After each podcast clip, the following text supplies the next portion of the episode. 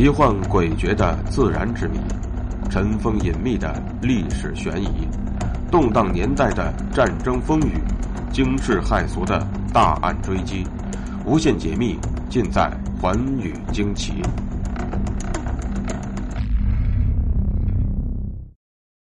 大家好，欢迎收听《寰宇惊奇》，我是东方。相信很多人都看过《尼斯湖水怪》这部电影。主要讲述的便是在一个浩大的湖泊当中生存着一个史前巨怪，同时呢，也讲述了人能够和动物和谐相处，以及人类心中的贪欲等等。那么，所谓的水底巨兽是否真的存在呢？如果真的存在，他们是否真的如电影当中所说的一样，已经在地球上生长了千万年？与此同时，他们又有着怎样的独特之处呢？下面就请和我一起走进今天的故事。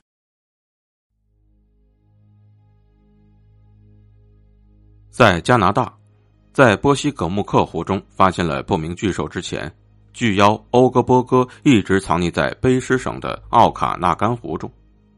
这个故事在加拿大已经是家喻户晓了，而且。这一巨兽始终都引着人们的关注，人们对于巨兽的追寻也是孜孜不倦。关于水底巨兽的记载，最早可以追溯到两百年前的十九世纪，那时太平洋上就曾经打捞到触手达二十一米的乌贼。而在波西葛木克湖中的巨兽是加拿大魁北克的渔业公司发现的，波西葛木克。在印第安人的话语中，便是怪兽的意思。印第安人始终相信，有一种巨大的鱼悠游在湖中，而当某天灾祸降临之后，便再也见不到它的踪迹了。而科学家却并不相信这些。英国布里斯托大学古生物学家班顿便长期钻研水底史前巨兽，他认为，少数的远古生物存活了下来。就像今天和我们共同生活的许多化石生物一样，而这些水底的巨兽也是如此。班顿说，在一点五亿年前的侏罗纪时代，横行海上的主要是三种重量级的巨兽。第一种是鱼龙，它们勇气高超，以各种鱼类为食；第二种是轮龙，它们长达十二米，身体上生长着一种特殊的颚骨。可以和任何的动物搏斗。第三种则是庞大的蛇颈龙，它们游的速度非常缓慢，但是感觉非常灵敏。这些巨兽很有可能在时代的变迁中存活了下来，并且藏在了某个不为人知的地方，或许就是隐藏在了水底的深处。班顿所提到的这一观点，在英国南海岸的莱姆利吉峭壁上得到过印证。一八一零年的某天，一个十二岁的女孩玛丽安宁在海边寻找可以变卖的贝壳化石补贴家用。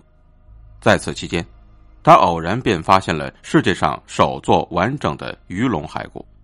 也正因如此，玛丽一夜成名，并成为了化石研究的创始人之一。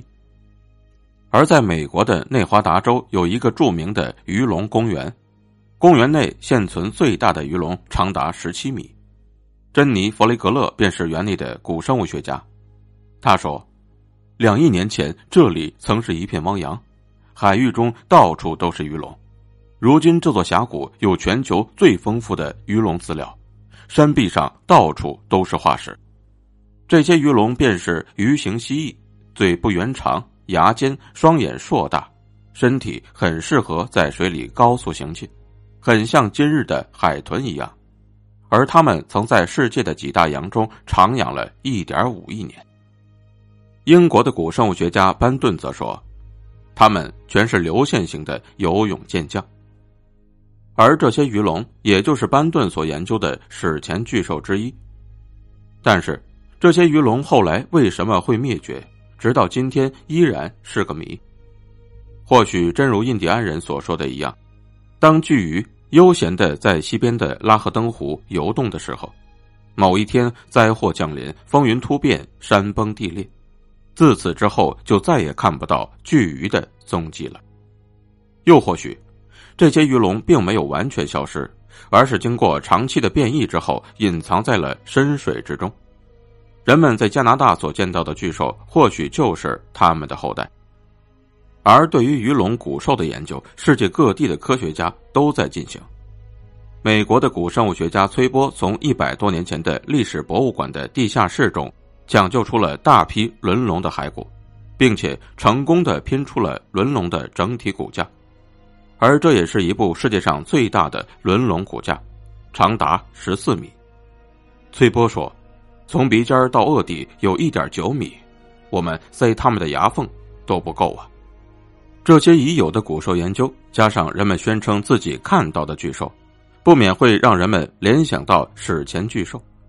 但到底现在是否真的存在巨兽，还是人们的杜撰，实在不好说。就像尼斯湖水怪一样，后来证明就是人为制造的。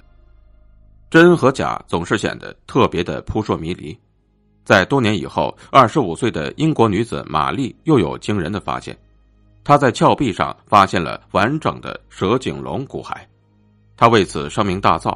泰洛说：“我认为他的成就超过了儿时的发现，这是科学界首度发现的蛇颈龙化石，当时轰动了伦敦。但当蛇颈龙的绘图被送到当时人才荟萃的巴黎时，法国专家却称是伪造的。人们认为。”这是一次人为的欺骗，最后证实玛丽是对的，他发现了真实的古爬行生物化石，也证实了古爬行生物的存在。玛丽发现的蛇颈龙是奇妙的长颈水栖爬行类动物。南达科塔麦斯学院的首席古生物学家马西相信，蛇颈龙前肢便犹如船桨一样很窄很长，前肢是于水中滑行，就像企鹅一样。它们的速度比企鹅要慢得多，就像是深藏不露的伏击手，而不是敏捷的掠食者。蛇颈龙还有一个特别之处，便是它要吞食大量的石头，这是因为它要用石头当做配重，使得自己游动的时候能够保持身体笔直；而另一个作用便是助于磨碎食物。马西还说，蛇颈龙很适合原始的海洋环境。那么，在加拿大所发现的巨兽，它会是这种蛇颈龙的后代吗？还是鱼龙的后代？这些骇人听闻的生物，真的能够繁衍一亿多年，生存至今吗？